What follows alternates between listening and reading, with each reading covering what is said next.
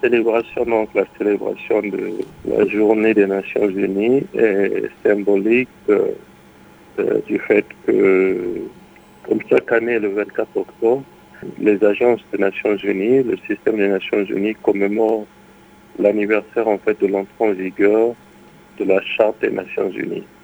Euh, cette charte qui avait pour mission, comme on le sait bien, pour euh, le maintien de la paix, il est que plus que pertinent de, célébrer cette journée en commémoration donc des souvenirs celles où nous avons connu dans le passé la première et la deuxième guerre mondiale et rappeler qu'il ne peut pas y avoir de développement euh, et de croissance tant qu'il n'y a pas la paix.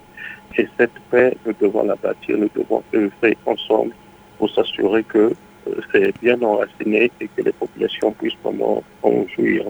Alors, Monsieur Moncala, est-ce que vous pouvez nous édifier sur les axes prioritaires hein, du travail des Nations Unies euh, dans le cadre de la coopération 2020-2024 et comment est-ce que ces agences accompagnent le Mali? Alors, au niveau du cas de coopération des agences du système des Nations Unies pour le développement durable, nous, les agences donc, des Nations Unies, dans la période donc, de 2020 à 2024, nous menons en fait des axes euh, prioritaire sur euh, trois, trois volets. La première partie, l'axe 1, qui couvre en fait les aspects liés donc à la gouvernance efficace et redevable pour une société en paix, juste et inclusive. Deux, nous avons nous maintenant à travailler donc sur la croissance inclusive, euh, durabilité environnementale. Hein. Donc, au niveau de l'axe 3, nous travaillons euh, sur ce que nous appelons donc les services sociaux de base et protection sociale inclusive. Euh, pour que ça soit effectif, car le, besoin est. Donc, euh, quand nous disons donc services sociaux de base, nous parlons notamment de la santé, la nutrition, l'éducation, l'eau, l'hygiène, l'assainissement et la protection sociale, pour ne citer que ces, derniers.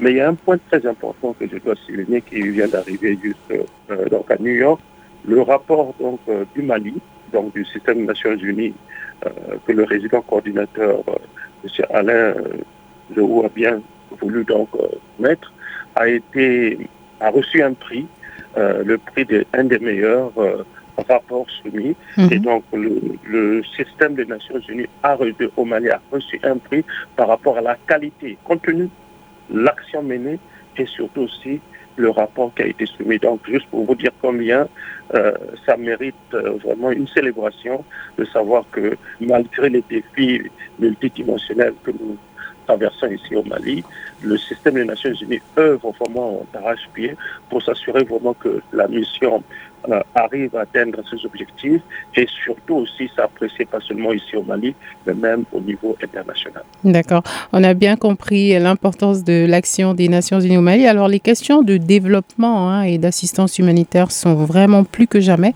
au cœur de, de cette action. Comment les, mieux les adapter au contexte malien? Alors le contexte malien, comme vous le savez, parlant de crise multidimensionnelle, euh, mais parfois je trouve le terme un peu faible parce qu'en fait c'est des crises qui se conjuguent entre elles et qui s'amplifient à tel point que euh, l'amplification générée par une crise envers l'autre euh, prend des dimensions un peu, je dirais, exponentielles. Et donc, euh, quand on parle vraiment de crise multidimensionnelle, c'est dans ce sens-là que nous devons même le comprendre. Donc, il est nécessaire, dans ce contexte-là, de souligner que toute l'importance d'une situation sécuritaire stable est nécessaire afin que les acteurs humanitaires internationaux et les partenaires puissent vraiment euh, revenir donc à travailler sur les terrains, qui sont souvent les terrains où les populations victimes donc de, ces crises euh, sont euh, laissées pour compte. Et donc victimes de, de toutes ces situations déplorables.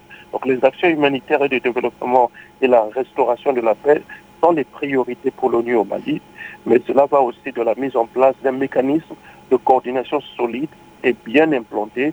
Par nous, euh, pour pouvoir travailler à faire du développement, il faut avoir un accès et une stabilité sécuritaire dans les localités les plus touchées.